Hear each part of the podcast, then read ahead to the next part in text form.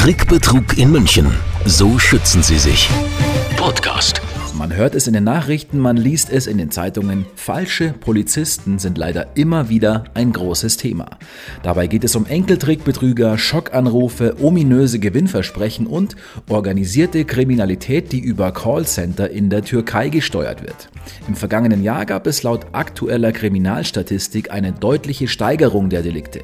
Und auch wenn nur ein geringer Teil der Versuche erfolgreich ist, 2020 waren es bei 6000 Fällen glücklicherweise nur knapp 1%, liegen die Schäden bei 4 Millionen Euro.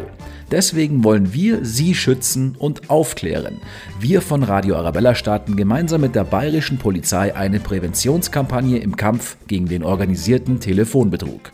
Heute spreche ich mit Arno Helfrich vom Polizeipräsidium München, seit 18 Jahren im Bereich der Kriminalprävention und Opferberatung tätig.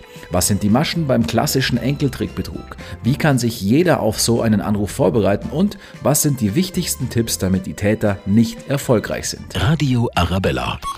Herr Helfrich, Enkeltrick haben Sie ja auch schon erwähnt. Der mhm. klassische Anruf bei der Oma, beim Opa. Ja. Wenn, wenn es klingelt, was mhm. passiert dann? Was machen die Täter? Es klingelt, Sie nehmen ab und es meldet sich eine Stimme, kann männlich oder weiblich sein, und beginnt das Gespräch mit dem Satz, es rat doch mal, wer dran ist. Und je nachdem, wie der Angerufene oder die Angerufene reagiert, wird die Geschichte einfach weitergesponnen. Es wird dann ein Name vielleicht auch gesagt und ähm, schon hat der Anrufende die erste Information von den Geschädigten, von den Betroffenen und erzählt dann eben eine Geschichte, dass er jetzt unterwegs wäre, dass er ähm, wenn man jetzt sagt, ja, aber die Stimme, die habe ich ganz anders im Hinterkopf, ja, die ist ähm, aufgrund Erkältung ein bisschen verändert. Ich bin mit dem Auto, mit dem Handy telefoniere, ich bin mit dem Auto unterwegs. Und dann kommen so Informationsfragen, wie geht's dir denn? Ähm, bist du denn alleine? Ähm, um herauszufinden, ob die angerufene Person, denn das weiß ja der Anrufer nicht, ähm, alleine lebt oder ob es vielleicht einen Partner gibt. Und dann, wenn es einen Partner gibt, wird gefragt, ja, wo ist der, schläft der oder kann ich den auch mal sprechen, je nachdem. Also das ist ganz, ganz unterschiedlich. Und sehr viele, das wissen wir, unterbrechen diese Telefonate und die wenigen, die übrig bleiben, die werden dann mit der Geschichte weiterversorgt und irgendwann kommt dann mal ähm, die Ansage, dass eben man die Oma jetzt anruft, man hat schon so lange nichts mehr hören lassen, aber man hat ein echtes Problem. Mhm. Und das Problem besteht darin, dass man eine relativ hohe Geldsumme braucht. Diese Enkeltrickbetrügereien, das ist das, was uns immer wieder erstaunt, funktioniert mit wirklich sehr hohen Beträgen. Das liegt wohl daran, dass sie nur selten zum Erfolg gelangen, die Täter, und somit brauchen sie, wenn sie mal jemanden haben, einen dementsprechenden Umsatz, wenn man das einmal ganz gemein sagt. Das heißt, die Summe muss passen, um diesen Aufwand in irgendeiner Art und Weise zu gerechtfertigen und zu finanzieren. Wer sind denn die Betroffenen? Die Hauptbetroffenen sind tatsächlich von diesen Delikten die Älteren in unserer Gesellschaft. Das liegt daran, dass die Täter ähm, so vorgehen, dass sie sich Telefonbücher besorgen, von dem Bereich München in dem Fall, und durchsuchen diese Telefonbücher nach altklingenden Vornamen. Also alles Namen, die heute nicht mehr so geläufig sind, so die Martha, die Anneliese, die Veronika, also Namen, die man heute eher nicht mehr so, so verwendet. Und über das Raster gehen sie vor und ältere Menschen haben beim Anruf der Polizei, insbesondere betrifft es also den falschen Polizisten, schon eher den Willen zu glauben, dass das die echte Polizei ist und der kann man trauen und die kümmert sich wirklich. Also sie versuchen da schon auch ähm, die älteren Menschen auch ähm, an ihrer Ehre zu packen, die halt auch grundsätzlich ans Gute denken und ähm, speziell der Polizei gegenüber weniger Vorbehalte haben. Und, und warum fallen dann die älteren Menschen ja auf sowas auch drauf rein? Gerade die älteren Menschen, das ist in dem Moment, wo man aus dem Arbeitsleben ausscheidet, haben deutlich weniger soziale Kontakte. Manche haben vielleicht gar keine Kontakte und die sind froh, wenn überhaupt mal jemand anruft. Die haben vielleicht auch echtes Interesse an ihrem Enkel, auch wenn sie nicht sofort erkennen, dass es der falsche Enkel ist, der da anruft. Also das machen sich die Täter natürlich zunutze. Und man muss auch sagen, dass das wirklich sehr gut vorbereitet ist, dass die sehr professionell arbeiten weil sie sofort merken, bei wem das funktionieren kann und bei wem es nicht funktionieren kann. Aber in dem Moment, wo sie das erste Mal zögern, wo sie sagen, ja, bist du es wirklich, dann wissen die sofort, okay, jetzt muss ich schauen, dass ich da das Vertrauen aufbaue und dann werden einfach irgendwelche Geschichten noch erfunden, dazu erfunden. Die haben also so, ja, so verschiedene Schubläden, die sie aufmachen können, wo verschiedene Geschichten noch mehr drin sind. Also wenn sie dann jemanden mal haben, dass sie sagen, ich brauche 25.000 Euro, dann kommt ähm, vielleicht die Ansage zurück, na ja, klar, 25.000 Euro ist kein Problem. Ja, hast du denn eventuell noch mehr? Und dann mhm. kommt zu dieser Geschichte, dass man 25.000 Euro zum Beispiel für einen Wohnungskauf braucht, kommt dazu, dass man ja eigentlich 35.000 braucht.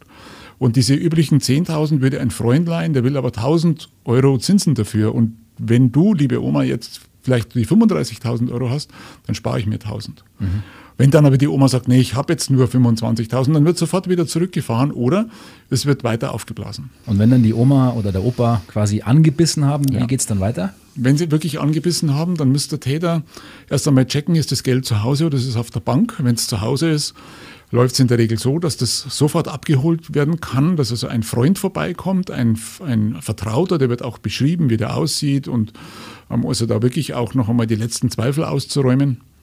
Und man solle eben das Geld in einen Umschlag oder in eine Jute-Tüte, Plastiktüte, wie auch immer, packen und warten, bis es läutet und dann würde der Freund vorbeikommen und diese relativ hohe Summe abholen. Wenn das nun nicht der Fall ist, dann wird natürlich gefragt, wo ist das Geld, auf welcher Bank ist das Geld und wie kommt man denn ran an diese große Summe.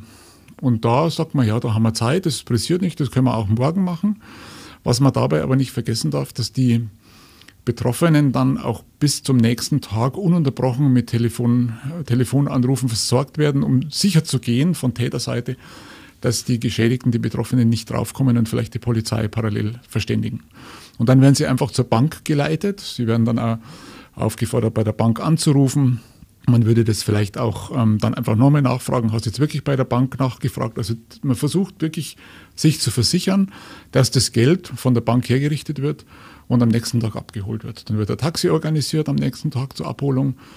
Da vielleicht auch nochmal ein Hinweis, die Täter agieren natürlich schon so, dass sie auch so eine Art Gegenobservation aufbauen.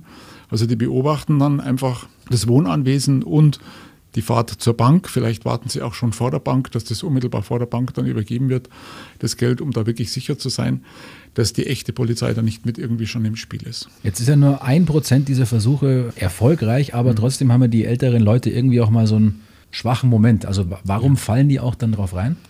Das ist, nur, das ist wirklich schwer zu sagen. Ich glaube, dass wir uns damit abfinden müssen, dass die Täter wirklich sehr, sehr professionell und sehr gut vorgehen, sehr gute Menschenkenntnis haben. Die wissen sofort, bei wem rentiert sich dieser Anruf, wo rentiert sich dran zu bleiben, weil sie merken am Telefon, dass der oder diejenige so ein bisschen verunsichert ist von dem ganzen Anruf. Und das nutzen sie aus. Mhm. Und dann funktioniert es. Und jeder von uns hat einen schwachen Moment, wo er vielleicht dann mal äh, glauben möchte, Mensch, ich habe tatsächlich jetzt ein Handy gewonnen oder ich habe ein Auto gewonnen oder einen Bargeldbetrag und möchte das einfach mal ganz kurz glauben.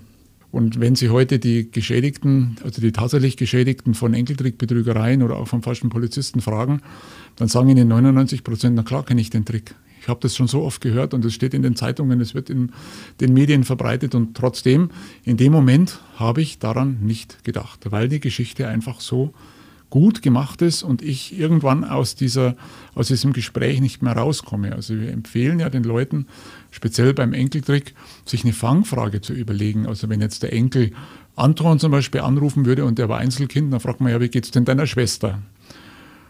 Und die kann er nicht beantworten, die Frage, weil er es ja nicht weiß. Der weiß ja von der Person nur die Telefonnummer, den Namen und eventuell noch die Straße aus dem Telefonbuch.